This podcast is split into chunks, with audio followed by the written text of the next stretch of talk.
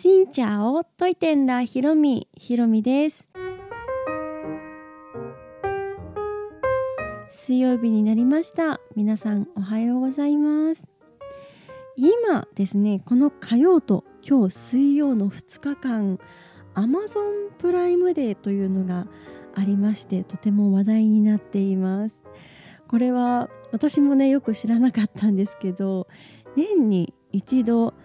Amazon が大きなセールをする。Amazon の中で一番盛大に一番安いよっていうセールをするっていうのがあってそれがこの2日間あるそうです。セールが始まる前の前の日くらいから先行セールが始まっていましてで今は本セールをやっているということでちょこっと見た感じでも結構安くなっている感じが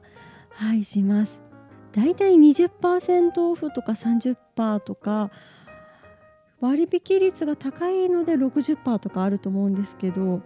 まあね、結構高いもともと高いものが例えば洗濯機とかカメラとか、はい、そういうものが 20%30% とかになったら結構なね、まあ、割引額になると思うのでそういうのを狙っている人もね多いかと思います。私もガジェット系をちょっと、はい、見ていまして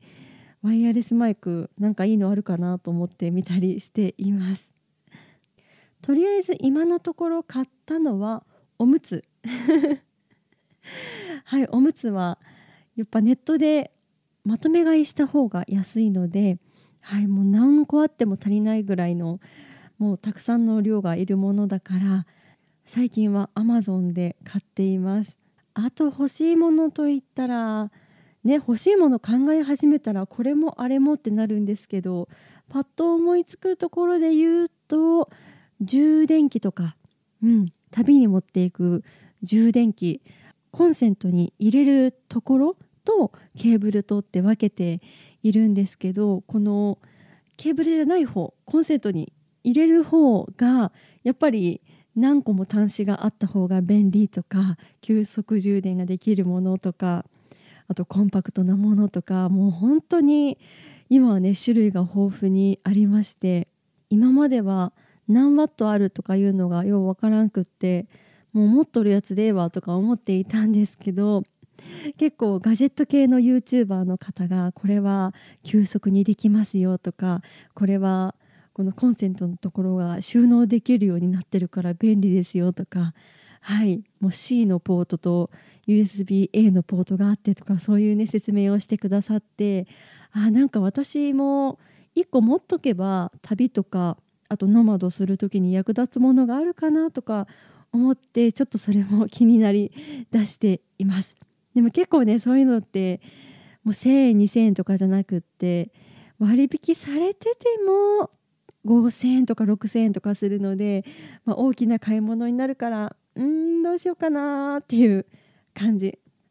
あとは欲しいものといったらもうケトルも欲しいし服も欲しいし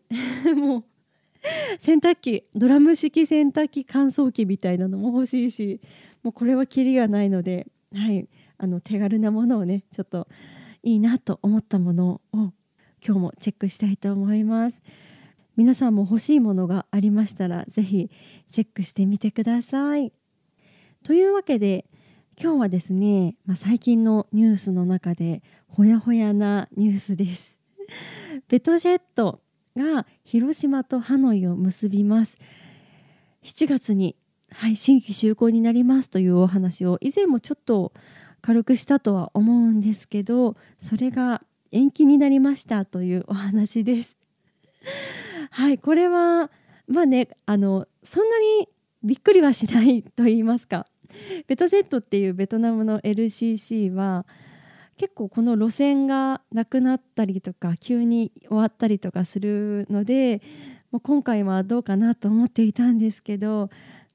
7月19日に予定していた就航が変更になるというのが昨日発表されました。7月19日に新規就航で7月11日もう約1週間前に発表されるという、まあ、いつもながらなのか結構ギリギリな発表ではありましたがちょっと今ホームページを見てベトジェットの公式で予約とかできるのかなと思ったらその日のフライトはありませんと出てきました。でも広島っていう文字空港の選択肢はあったのでもう絶対就航しないっていうことはないんじゃないかなと思います。そして広島の新聞でこのことが記事になっていたみたいなんですけど、まあ、それによりますとベトナム戦広島ハノイ戦が10月に延期になったということです。で理由がですねスタッフ確保など調整と書いています。少し引用させていただきますと広島空港の関係者によると航空機の誘導や手荷物の積み下ろしなどの地上支援業務を担うスタッフ保安検査員たちの確保など就航に向けて必要な準備が円滑に進んでいなかったということです。これだけ聞くとあ広島空港が用意できなかったのかなって一瞬思ってしまうんですけど多分これって航空会社側が用意するのかな？ベトジェットの方が週に2本飛ぶ予定だから何曜日と何曜日これぐらいの人が必要でとかっていうのを手配すると思うんですけどそれがうまくできなかったということで、ね、週2なのにと思うんですけど逆に週2だから、ね、人を探すのが難しかったのかなという気もしなくはないですね。にしてもちょっと1週間前の発表なのでこれでまあちょっと予定が狂っちゃったなんて方ももしかしたらいらっしゃるかもしれません。広島から直行便行きたかったっていう方もねちょっと残念って思う方もいらっしゃるかと思いますが一応10月に延期ということでまあね飛び始めるまではちょっともしかしたらっていうのがあるかもしれませんが無事就航することを願っております。私のふるさとが岡山なのではい広島はやっぱ盛り上がっていますし中国地方の中でも中心的な存在でありますから広島の方がこういう国際線って多く飛ぶだろうなと思っています。ただ岡山もねぜひ盛り上げていきたいのではいベトナム戦もいつかできたらなと。岡山からホーチミンに飛べたら面白いななんて思っています。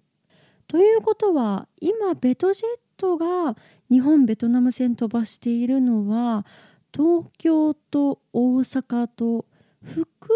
岡も飛んでるのかな？多分飛んでるんじゃないかなと思うんですけどあと名古屋が飛んでいると思います。あちょっと余談なんですけど愛知のあの中部国際空港って名古屋市じゃないみたいですね。はい。よく名古屋ってね表現されるから名古屋市だと思ってたら隣の市でした。ちょっと細かいんですけど今ねちょっと調べてみますと常滑市というところです。はい。厳密に言うと名古屋市じゃない。はい。多分ね常滑市の方かな。私が名古屋から行きますって YouTube で言ってたらそこは名古屋じゃありませんってコメントをいただきまして はいそれで覚えさせてもらいました。あとはチャーター便は結構地方から飛んで今年も愛媛とかあと和歌山からチャーターが飛ぶということでベトナムのベトジェット船もいろんな日本の地方都市にね力を入れてるなという感じがします。まさか中国地方からベトナムに行ける日が来るなんてと思っていたので今回はちょっと残念なニュースではありましたがベトジェットに限らずはいいろんな航空会社でまた日本の地方とベトナムがつながっていけばいいなとはい盛り上がっていけるなと思います。というわけで今日はベトジェットの広島線がなくなってしまいましたというお話でございました。この配信は毎週月水金各種ポッドキャストとスタンド FM で配信をしています。日々の出来事やベトナム旅行についてまた皆さんからいただいたお便りについてもお答えをしています。お便りフォームからスタンド FM の方はレターから質問やメッセージこんなことをお話ししてほしいなど送っていただけたら嬉しいです。それではまた次の配信でお会いしましょう。変がプラ